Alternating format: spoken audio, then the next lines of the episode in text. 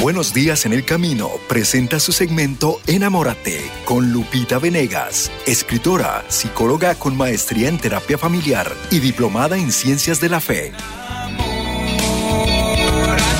Un espacio para abordar los aspectos de la vida cotidiana desde la perspectiva profesional y espiritual. Enamórate con Lupita Venegas. A continuación.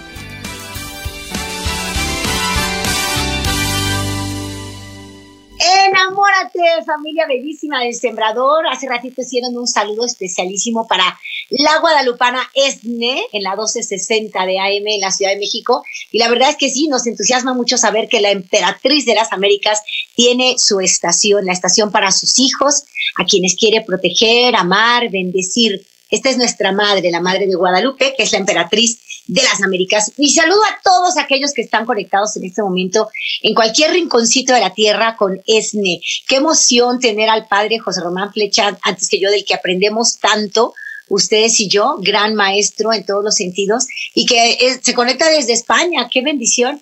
Y bueno, yo sé que, que hay personas en diferentes partes del mundo, inclusive en Holanda hay una chica, Mónica Aguayo, que nos sigue desde Holanda, eh, y hay muchos países y lugares que son verdadera sorpresa para nosotros saber que hasta allá llega la señal de ESNE. Benditos medios, benditos medios de comunicación. Hoy tenemos este tema sobre cómo manejo mi ira, cómo manejo mi mal carácter. Y, y es muy bonito enfocarlo en yo, porque somos muy dados a decir, tal persona tiene mal carácter, es que es una persona que bárbara, siempre está de malas, pero pocas veces nos analizamos nosotros y reconocemos que tenemos nuestros malos ratos, ¿no? Y, tenemos que saber que la ira o el mal genio tiene mucho que ver con el manejo emocional. La ira es una emoción que, que bien usada nos, nos es útil, ¿no? El miedo nos es útil porque ¿qué hace? Afecta a nuestro eh, cerebro límbico o nuestro cerebro primitivo, más propiamente hablando. Tenemos una especie de cerebro primitivo y luego tenemos un cerebro ya pensante, con lógica. Pero este cerebro primitivo que, tenemos todos es el cerebro que ayudó sobre todo a los primeros pobladores para poder sobrevivir en, en la tierra, ¿no? Entonces, si se presentaba el peligro, tú tenías el instinto de protección, ¿eh? o corro o ataco, pero yo me defiendo. Entonces, este cerebro primitivo casi no, no tiene necesidad de entrar al pensamiento lógico, sino que reacciona de manera prácticamente instintiva ante lo que considera un peligro. Y entonces, cuando una persona se siente amenazada, puede ser una amenaza real o una amenaza imaginaria, la persona reacciona con este cerebro primitivo. Antes de pensar, ya tiene una reacción que es o ataque o huida.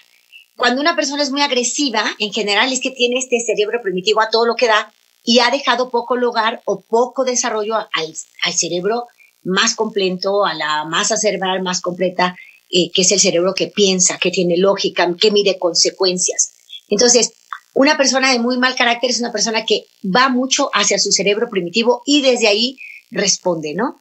Entonces, ¿qué tenemos que hacer? Bueno, tenemos que ayudarnos a dar un entrenamiento al cerebro de la parte lógica, en la parte frontal de nuestro de toda la estructura cerebral, de toda la anatomía de nuestro cerebro, está la parte lógica, la parte que mide consecuencias, piensa antes de actuar.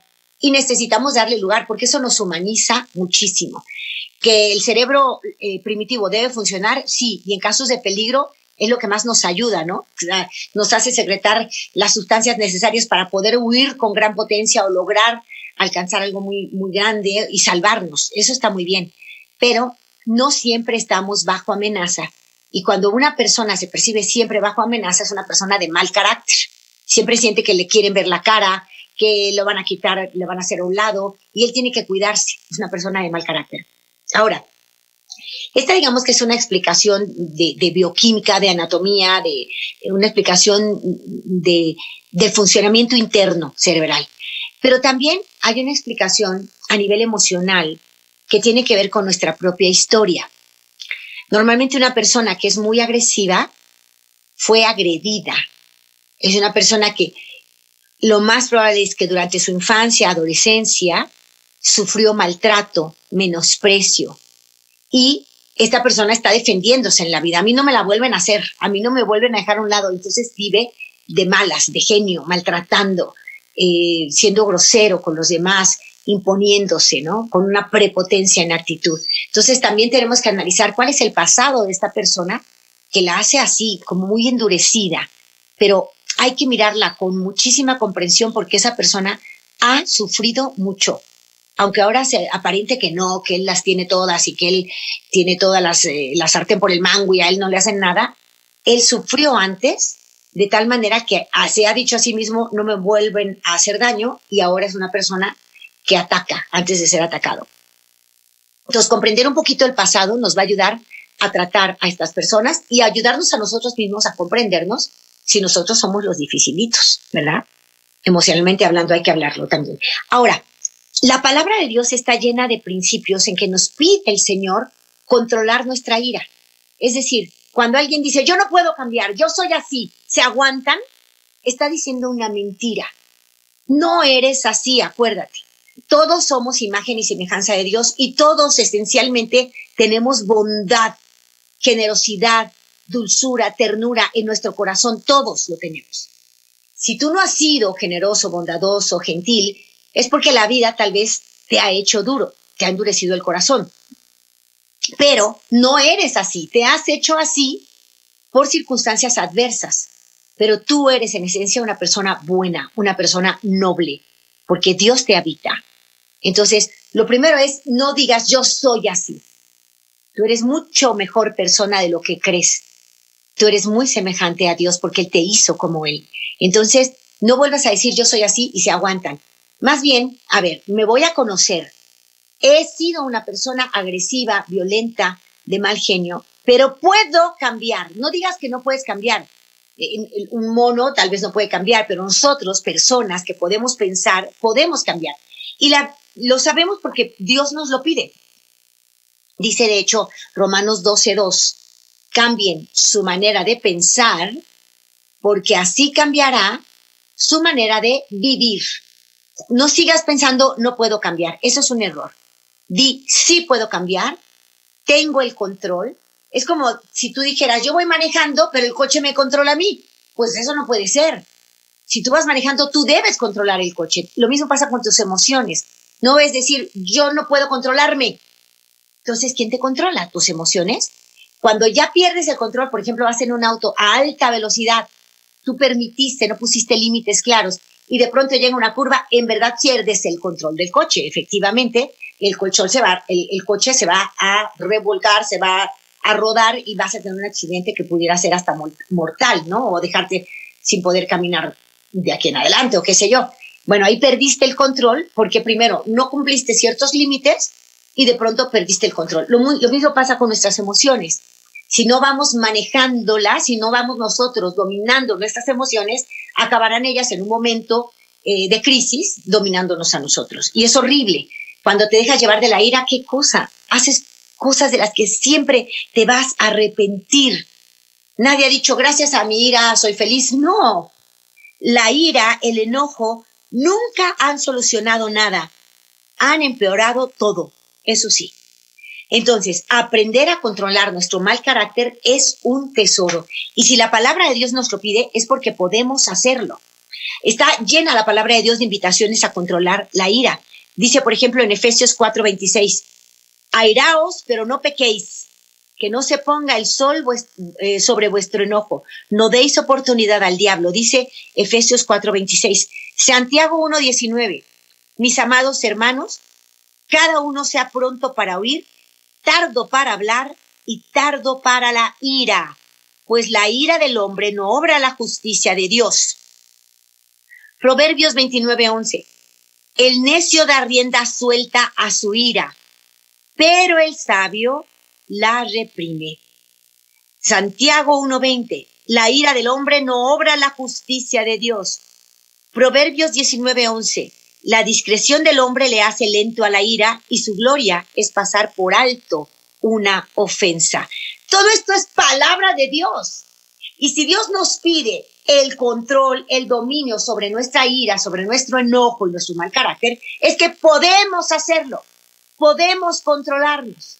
hoy voy a darte algunas técnicas que te van a ayudar a controlar ese mal carácter con el que vas por la vida que no te ha traído nada bueno. ¿Cuántas veces te has arrepentido de aquel golpe, de aquel grito, de aquella ofensa que diste a un hijo, al hombre, a la mujer de tu vida? Tú no querías estar mal con él, pero acabaron mal porque no pudiste poner un alto a tiempo. Así es que hoy aprenderemos un par de técnicas que nos ayudarán muchísimo a controlar el mal carácter. Voy a la pausa, regreso yo después de ella. Me encanta estar contigo y te pido, vamos a mirar como Dios mira. Enamórate. En unos momentos regresamos a Enamórate con Lupita Venegas. En ESNE Radio te invitamos a compartir esa alegría que gozamos los que nos acogemos al Señor y juntos llevemos este mensaje a aquellos hermanos que aún no saben del amor de Dios. Dona tu semilla que nos ayudará a difundir la alegría del Evangelio, que será la luz de los que guíen el mar de confusión que viven cuando se alejan del camino que nos lleva a Dios. Si deseas apoyar a ESNE, Llámanos al 777-777-7773. Ya estamos de regreso en su segmento Enamórate con Lupita Venegas. Continuamos. Estamos de regreso, familia bellísima de ESNE Radio. Que Dios les bendiga a todos y qué bueno que Dios nos une en torno a Él a través de estas estaciones de bendición cualquiera que haga este esfuerzo por llevar a Cristo adelante es alguien inspirado por el Espíritu Santo y, llevarlo bien como Él quiere, con lo que Él quiere, ¿no? tratemos de hacer vida el Evangelio. Dios nos pide vivir con sus criterios. Hemos estado aprendiendo de las benaventuranzas con el Padre José Román Flecha y a lo largo de toda la programación hemos estado aprendiendo lo que Dios quiere para nuestras vidas. Y estamos aquí, mis hermanos, para amar y servir, amar y servir. Este es el fin, eh, hacer como Cristo, ¿no? Pasó su vida haciendo el bien. Ojalá que de todos nosotros pueda decirse un día, es que pasó su vida haciendo el bien. Y algunos dirán, desde que conoció a Cristo, desde que se enamoró de Cristo, pasó su vida haciendo el bien. Tal vez antes de conocerlo, hicimos daño sin querer ahora conociéndolo queremos hacer el bien. Y tú que tenías un mal carácter, Dios puede hacerte de nuevo, completamente de nuevo. Acude a Él con todo tu corazón, con toda tu confianza. Aquí estoy, Señor, para hacer tu voluntad. A partir de hoy que conozco tu amor, quiero ser un hombre nuevo y puedo cambiar. Este es el discurso del cristiano auténtico. El que dice yo no puedo cambiar, yo soy así, no ha escuchado sobre el poder de Dios en su vida, en su corazón, y no ha escuchado que Él no es una mala persona ni nunca lo será. Es en esencia la más bondadosa persona, porque es hecho a imagen y semejanza de Dios. Entonces, si ya escuchamos la, voz de Dios, decimos, en primer lugar, me convenzo que sí puedo cambiar, sí puedo cambiar. Algunas, algunas técnicas que nos recomiendan los expertos los expertos en general van a hablar de cinco técnicas. A cualquier experto que acudas te va a recomendar estas cinco cosas. En primer lugar, te va a decir, identifica cuando tú tienes coraje, en el momento que tú estás de malas, en el momento que ya estás lastimando con tus palabras y todo, tú tienes, tú estás enfurecido, tienes coraje, te sentiste que te querían quitar de allí, dijiste me planto, ¿no? Entonces lo primero que sientes es furia, Luego viene un, periodo que se llama como de eh, justificación, furia, justificación y después arrepentimiento. Te enfureciste, hiciste lo que no debías y luego justificas y dices, sí lo tenía que hacer, lo puse en su lugar, porque yo no me voy a dejar, porque a él no le van a hacer. Y entonces justificas lo que haces, pero luego te arrepientes, porque luego te diste cuenta que lastimaste irreversiblemente a alguien, ¿no?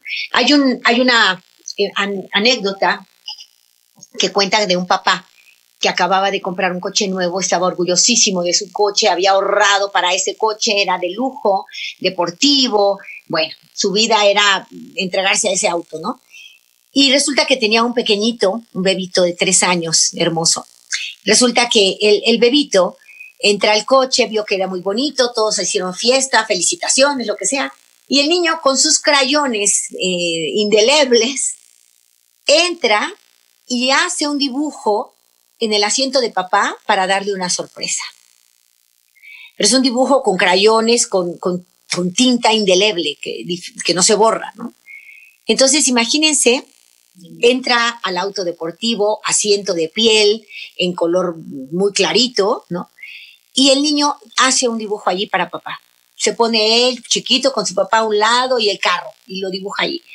Cuando entra el papá, furibundo, ¿quién? ¿Cómo? ¿Pero cómo es posible?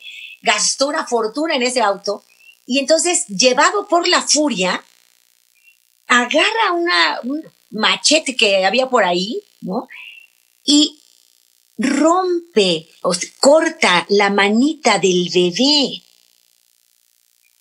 corta con un machetazo la manita del bebé. ¿Por qué metes tus manos? Llevado de la furia. Él hace esto, es un escándalo, sale sangre como loca, la mamá sale de ahí. ¿Qué hiciste? ¿Qué hiciste? Este niño que viene a hacer lo que no debe. Y bueno, ya se pueden imaginar, ella lo lleva al hospital. Fue una agresión tremenda, espantosa. Por supuesto que ese papá, al cabo de 15 minutos, que se baja la furia, está arrepentidísimo, se quiere morir. Ese papá dice, ¿qué hice? Mientras tanto, el niño en el hospital, tienen que hacerle no sé cuántas cirugías para reconstruir la mano. Al final, bueno, el niño nunca recupera el movimiento natural de la mano ni nada. Imagínate por un momento de furia, por un momento de ira que no se manejó. Y papás, tú puedes decir, yo sí soy enojón, pero no llego para tanto. Es que si no aprendes a controlar tu ira, sí vas a llegar a tanto. Entonces, técnicas para controlar la ira. Esto es súper, súper importante. Lo primero, cuando tú te reconoces enojado, furioso, tienes que aceptar que si tú dejas fluir la ira, te va a hacer cometer una terrible injusticia. Entonces, la respiración es fundamental. Lo primero que hay que hacer cuando estás furioso es respirar profundo respirar profundo. Entonces, inhalas, cuentas ocho tiempos, uno, dos, tres, cuatro, cinco, seis, siete, ocho, sostienes la respiración y exhalas, sueltas también por ocho segundos todo el aire que entró. Inhalar profundo te ayuda a que realmente tus pulmones se llenen de oxígeno y, y ese oxígeno va a llegar hasta tu cerebro y tú vas a estar controlado. Entonces, lo primero que hay que hacer en el momento de furia es respirar profundo. No digas no puedo, sí puedes. No lo sabías, no lo hacías antes, pero ahora lo sabes y lo vas a hacer. Que no llegue tu ira hasta destruir a un hijo como lo hizo este papá, que por supuesto que estaba súper arrepentido, pero ya la había regado. Lo mismo pasa en muchas otras ocasiones. Decimos cosas ofensivísimas, que no te quiero, que me das asco. Decimos cada cosa y podemos perder el amor de nuestra vida por dejarnos llevar de la ira. Entonces, respira profundo y aprendemos, hagamos ejercicios de respiración todos los días. Respira ocho, cuenta hasta ocho, sostienes el aire por un momento y sueltas ocho. Si esto lo repites cuatro, cinco, seis veces, equivale a haberte tomado un ansiolítico, un químico que realmente va a llevar eh, eh, tranquilidad a tu cerebro. Entonces, Recuerda, respirar profundo te va a ayudar a tranquilizarte. Lo primero que debemos hacer cuando nos sentimos enfurecidos es respirar profundo. Antes de hablar, respira profundo. Y cuando estás respirando profundo, lo que quieres ahorita es tranquilizarte. Dite a ti mismo estas frases. Tengo el control, estoy relajado, lo voy a tomar con calma. Respiras profundo, lo tomaré con calma, respiras profundo, tengo el control, respiras profundo, haré lo correcto, ¿eh? estoy relajado. Dite a ti mismo esto. Acuérdate, dice la palabra de Dios también, cambia tu manera de pensar, que así cambiará tu manera de vivir. Lo primero que tenemos que cambiar de pensamiento es, si puedo controlarme. Segundo, puedo tomar mejores decisiones. ¿Y qué te dicen los expertos? Cinco cosas. Uno, identifica una posible salida. No estés buscando culpables, no vayas a atacar a nadie, busca una salida. A veces es, déjenme solo, voy a salir a caminar. Y te sales a caminar literal, ¿no? Identifica una salida para no lastimar a otro. Dos, em, perdona y si es posible olvida. Perdona pronto, rápido, siempre. Perdona todo pronto y siempre. perdona todo rápido y siempre. Hay que perdonar. En ese momento tienes que pensar, esta persona no lo hizo por fastidiarme, no es una amenaza para mí. Ella tiene sus propios problemas y está reaccionando de acuerdo a sus propias problemáticas. Entonces yo no voy a, juzgar y yo le voy a perdonar en este momento y si es posible, olvida. Punto número tres, mejora tus habilidades de escucha. Cuando tú dices, ok, te quiero escuchar, a ver, me voy a relajar, me voy a tranquilizar, perdóname, esto, esto me saca de balance, pero yo te quiero escuchar. Cuando tú demuestras que quieres escuchar, primero, muestras que la persona te importa y eso le ayuda al otro a bajar su coraje. Segundo, muestras que sus pensamientos y emociones del otro te importan y eso también tranquiliza al otro. Y tercero, refuerzas sentimientos de empatía. O sea, eso va a acabar bien. Cuando tú decides escuchar, eso va a acabar bien. Y cuarto, practica técnicas de relajación. Todos los expertos te lo van a pedir. La eh, respiración es importante y otra técnica muy importante es la meditación. Nosotros, católicos, hacemos meditación con la palabra de Dios frente al Santísimo.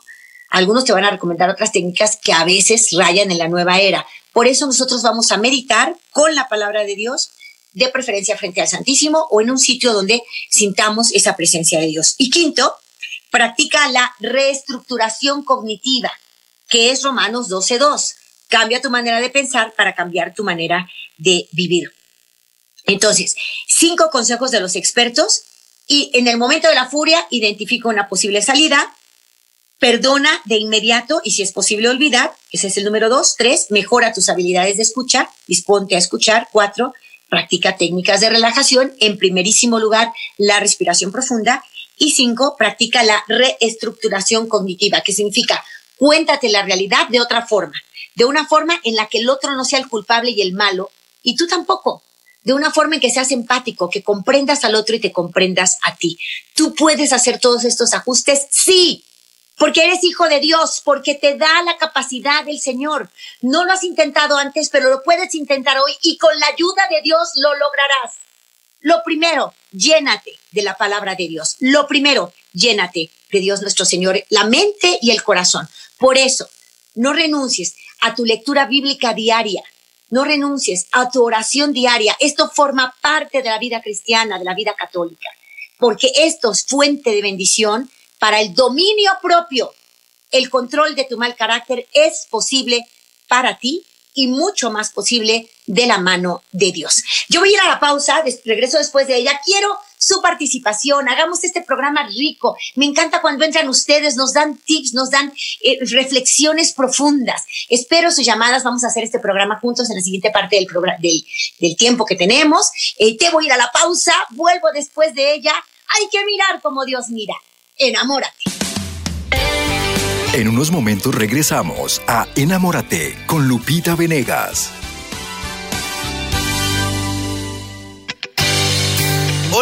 Los saluda Moisés Núñez. Quiero agradecerles por todo el apoyo y cariño que han dado al apostolado El Sembrador y a la vez invitarlos a sumar esfuerzos. Necesitamos servidores que nos ayuden a distribuir volantes en sus comunidades para promocionar ESNE Radio y ESNE Televisión y que más hermanos sean bendecidos al recibir el mensaje de la palabra de Dios. Únete con nosotros llamando al 818-885-2887 y recuerda, pasa la voz, pasa la bendición.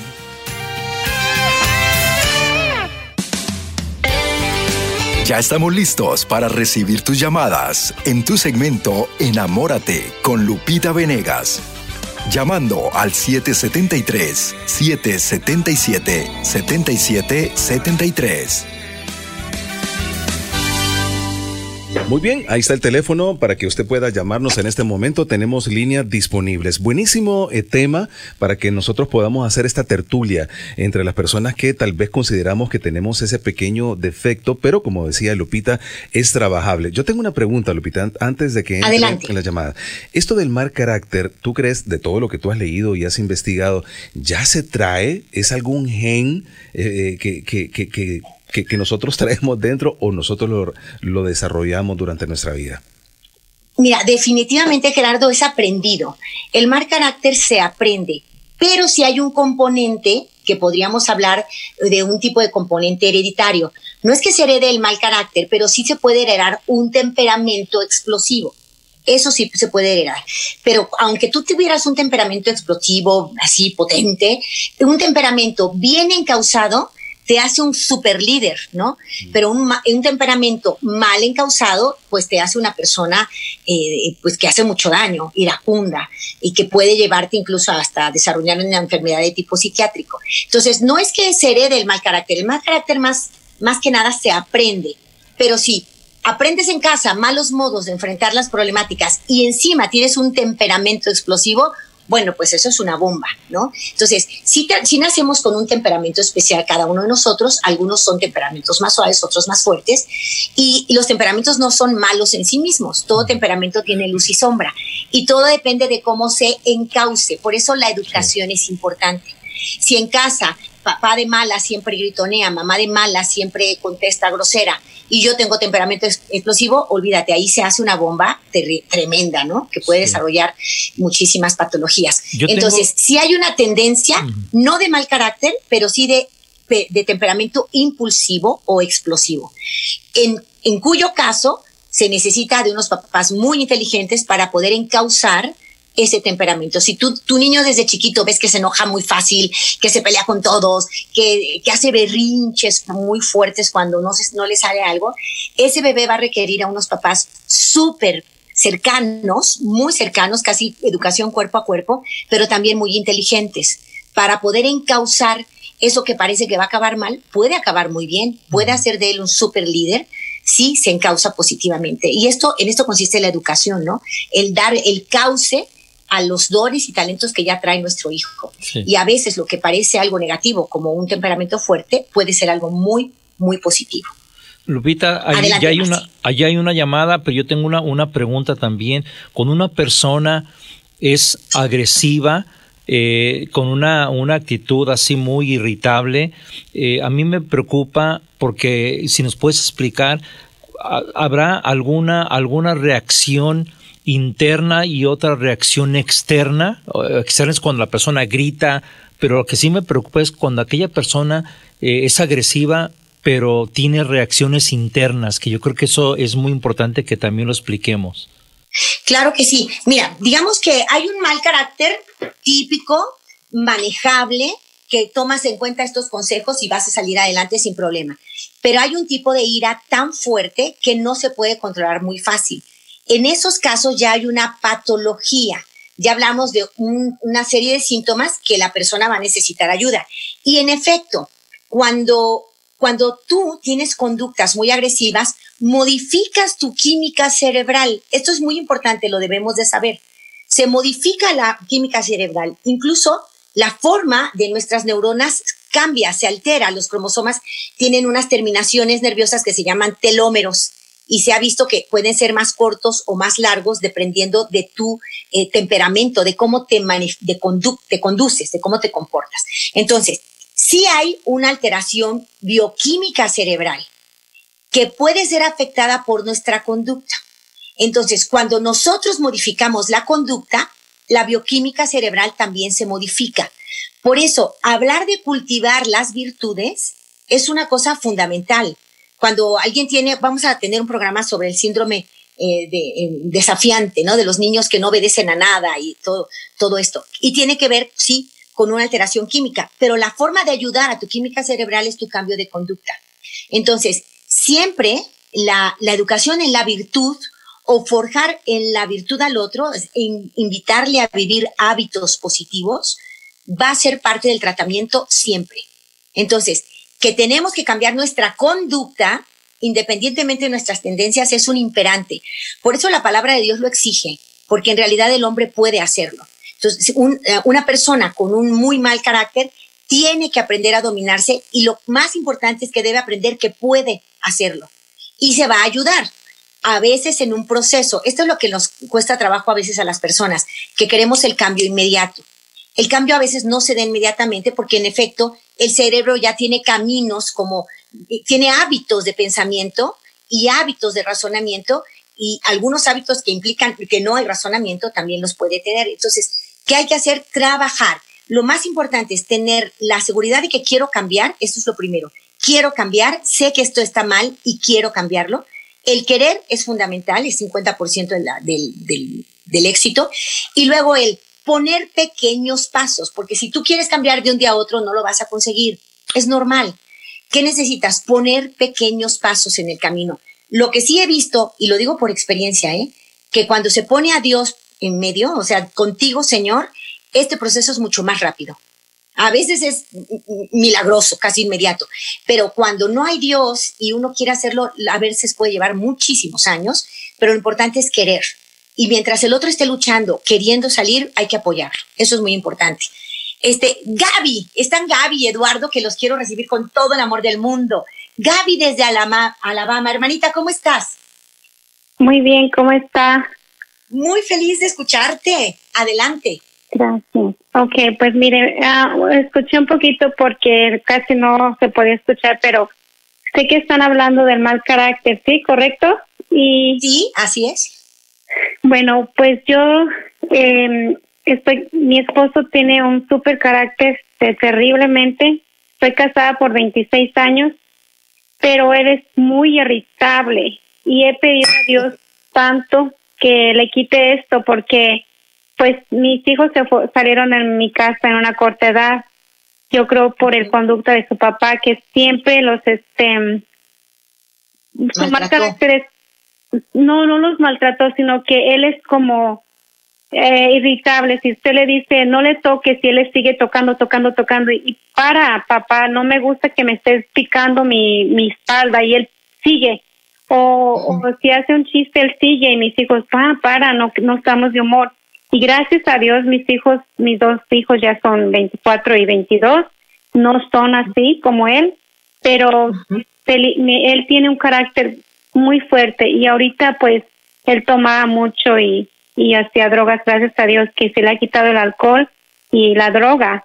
Entonces, pero yo pienso que ahorita está sufriendo de ansiedad y de, pánico. Y ya lo llevé al doctor, le dan medicamento y su conducta ha mejorado, pero todavía es muy irritable. Y tengo una niña de 16 años y ella dice, "Ma, ¿por qué tú sigues con mi papá todavía? Él te saca vergüenza." Y yo le digo, pues solamente vamos a orar por él. Dijo, ma, mis hijos me dicen, desde que yo era un niño siempre me dices lo mismo y mi papá no cambia. Y él ya tiene 46 años y tengo 26 años de casada, entonces solamente pues he orado mucho y digo, ay Dios mío, ¿por qué? Y yo lo acepto o no lo acepto.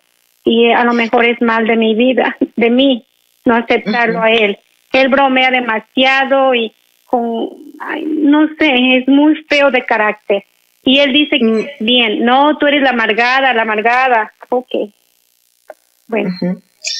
Bueno, mi amor, eh, qué linda. Gaby, eres una mujer, em, para mí, ejemplar, porque ha sabido tenerle paciencia, mantener vivo el amor a pesar de su carácter.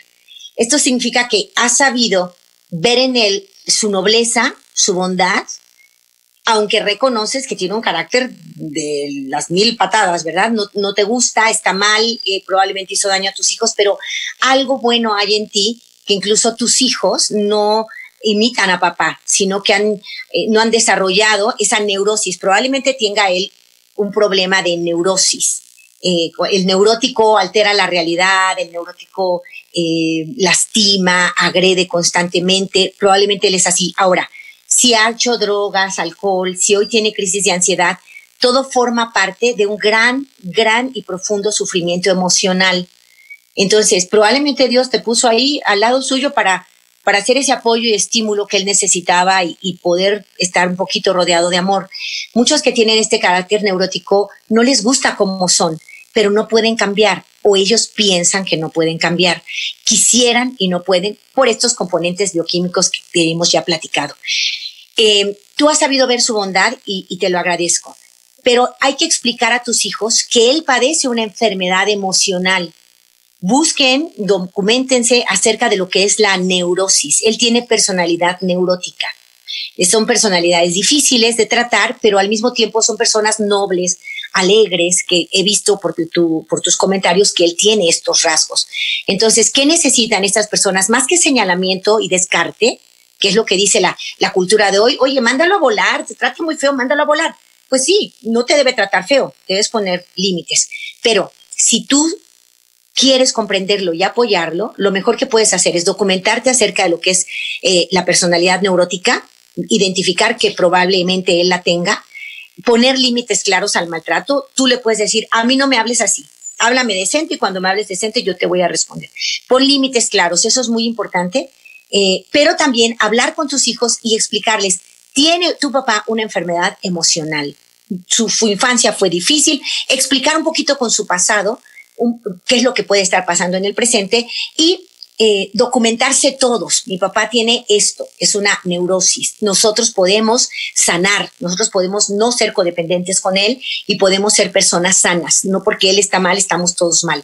Eso es importante, mi querida Gaby. Yo te recomiendo mucho que te documentes en el tema de personalidad neurótica que probablemente tenga él. No tires la toalla, no ahora, ámalo, sí pon límites, eh, tienes que sentirte muy segura de ti misma para decir, a mí no me hablas así, a mí no me maltratas de esta manera. Eso sí, muy claro.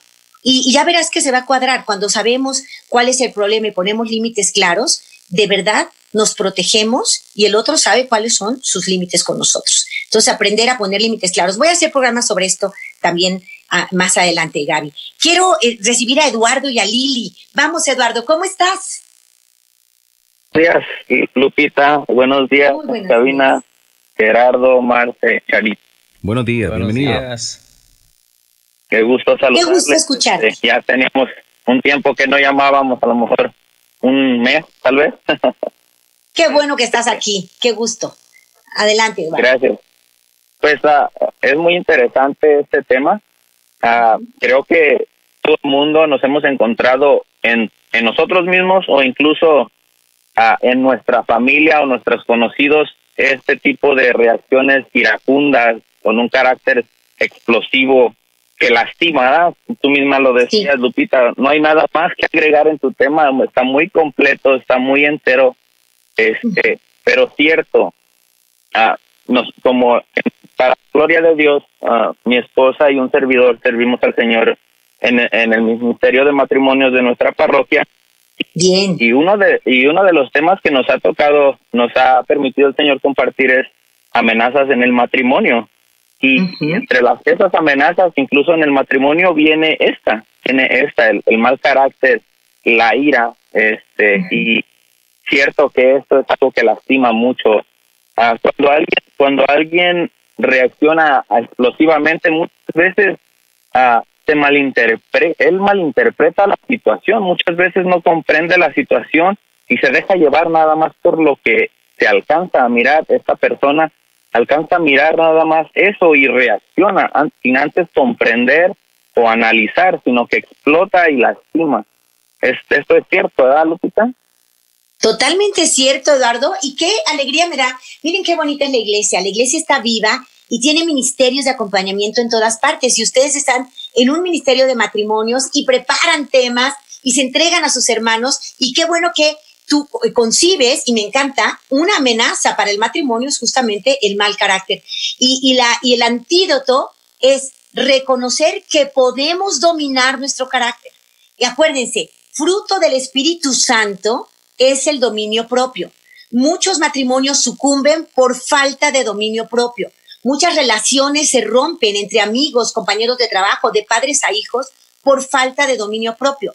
Y dice la palabra de Dios en Gálatas 5, 19 y siguientes, fruto del Espíritu Santo, paciencia, paz, bondad, generosidad, magnanimidad, unidad, y dice finalmente, y dominio propio, fruto del Espíritu Santo. Por eso nosotros, criaturas de Dios, acudimos a Dios, porque alimentando el espíritu es como podemos tener dominio propio. Y esa es una gran recomendación. Eduardo, te felicito a ti y a tu esposa por formar parte de, esta, de la iglesia y formar parte activa. Hay quienes dicen, es que no hay nada, y hay quienes dicen, bueno, como no hay nada, voy a hacer algo, ¿verdad? O hay quienes dicen, sí hay opciones, vente, júntate, fenomenal. Yo soy eh, muy convencida de que todos los católicos debemos formar parte de grupos de iglesia debemos hacer el bien a nuestras propias familias con nuestra formación. Eh, nadie aspira a lo que no conoce Eduardo. Y si conocemos que hay mejores formas de hacer las cosas, vamos a ir para allá. ¿Es posible cambiar el mal carácter? Sí, es posible. Aunque hubiera componentes de bioquímica cerebral involucrados y bombas con, con temperamentos fuertes y demás, aunque fuera así, se puede cambiar. He visto hombres que pertenecían a la mafia y que hoy son un pan de Dios. Hoy llevan el bien a todas partes. Lo he visto. Son milagros que Dios puede obrar. Todos podemos cambiar. Gracias, Eduardo, por tu participación. Y tengo a Lilia también. Lilia, ¿cómo estás? De Wildomar. Bienvenida. Hola, hermanita. Buenos días. Buenos días. ¿Me escucha? Muy buenos días. Adelante. Mire, ya eh, hace, hace mucho tiempo, uh, yo era una persona muy, muy, um, ¿cómo le dijera? Explosiva, pero al mismo tiempo por alguna, por las cosas que mm, pasaban, porque, pero sí era explosiva, explosiva. Esa era, esa era que hacía. Eh, me encontré un esposo muy paciente, digamos, pero también haciendo cosas equivocadas. Y entonces él me atacaba mucho porque decía que yo por mi genio, yo mi genio, todo le echaba la culpa a mi genio. Entonces, a tu mal carácter. mi mal carácter, mi mal carácter. Pero yo me enojaba por las cosas que él hacía que estaban mal. Él que se creció con no sin reglas, como quien dice, que su papá se, se murió temprano, tenía ocho años él, entonces este él se crió sin reglas, sin no conocía mucho el respeto y todo eso, pero él era paciente, pero él dice que era paciente porque no decía nada, pero todo se lo quedaba y eso lo hacía también como como que le estaba haciendo mucho daño. Entonces, un problema llegamos a la iglesia entonces, yo de, allí, yo entendí, sufrí mucho yo, sufrí mucho yo porque él todo me lo echaba en cara y todo me lo echaba, me... y pues yo, claro, yo decía, le decía a Dios, ¿por qué? ¿Por qué si tú me hiciste, no me hiciste como él? Así o sea, que no me... Pero era, pero me llegué al punto de que pues era que entonces no íbamos a tomar en cuenta nada de lo que estábamos haciendo, que deberíamos de hacer las cosas bien. Entonces de ahí empezó un, un, mucho sufrimiento conmigo porque yo no era no era como él quería. Entonces fue un punto en la iglesia, caminando en la iglesia, empezamos a vivir el retiro, entonces un retiro. Entonces yo yo dije, ok, entonces empecé yo a buscarme en mí misma, quererme conocer a mí misma. Entonces dije, bueno, yo tengo carácter, tengo reglas, o sea, yo me crecí con mis padres, muy estricto mi padre, pero conocí reglas. Entonces, llegué a un punto de que de decirle a mi esposo, mira, tú me quieres hacer de que yo eh, sea paciente, pero pero a lo mejor no puedo porque con las cosas que tú haces, tu, actuación que tú haces, no, a mí no me no está bien, para mí no está bien y a lo mejor lo que me falta es hablar. Mi testimonio es de que, de que sí con Dios pude alcanzar a lograr muchas cosas, pero se me hizo muy difícil. Muy difícil. Hiciste todo un proceso. Oye, me encantaría escuchar completito tu testimonio, Lili. De verdad que vale muchísimo la pena. Vamos a darnos el espacio para escucharlo mucho más completo. Ahorita ya tenemos que despedirnos, pero tu testimonio es hermoso. Fíjense, lo que ella vivió seguramente muchos de ustedes se sienten identificados y ella dice, de la mano de Dios, aunque fue difícil, pero salí adelante. Bendito sea Dios. Yo quiero disculparme con Magali, con Leti, que ya nos, no nos da el tiempo, el tiempo se nos va volando. Mañana tenemos un, programa muy bonito. Si estás separado, esto es lo mejor que puedes hacer, es el tema de mañana. Voy a estar en Cancún y en Charlotte, Carolina del Norte, también mañana se los cuento. Y ahorita nos despedimos, hermanos míos. Te felicito de todo corazón, Lili. Excelente tu testimonio. Nos ponemos en presencia de Dios. Préstame, Madre, tus ojos para con ellos mirar, porque si con ellos miro, nunca volveré a pecar. Préstame, Madre, tus labios para con ellos rezar, porque si con ellos rezo, Jesús me podrá escuchar. Préstame, Madre, tu lengua para poder comulgar, pues es tu lengua materna de amor y de santidad. Préstame, Madre, tus brazos para poder trabajar, que así rendirá el trabajo una y mil veces más.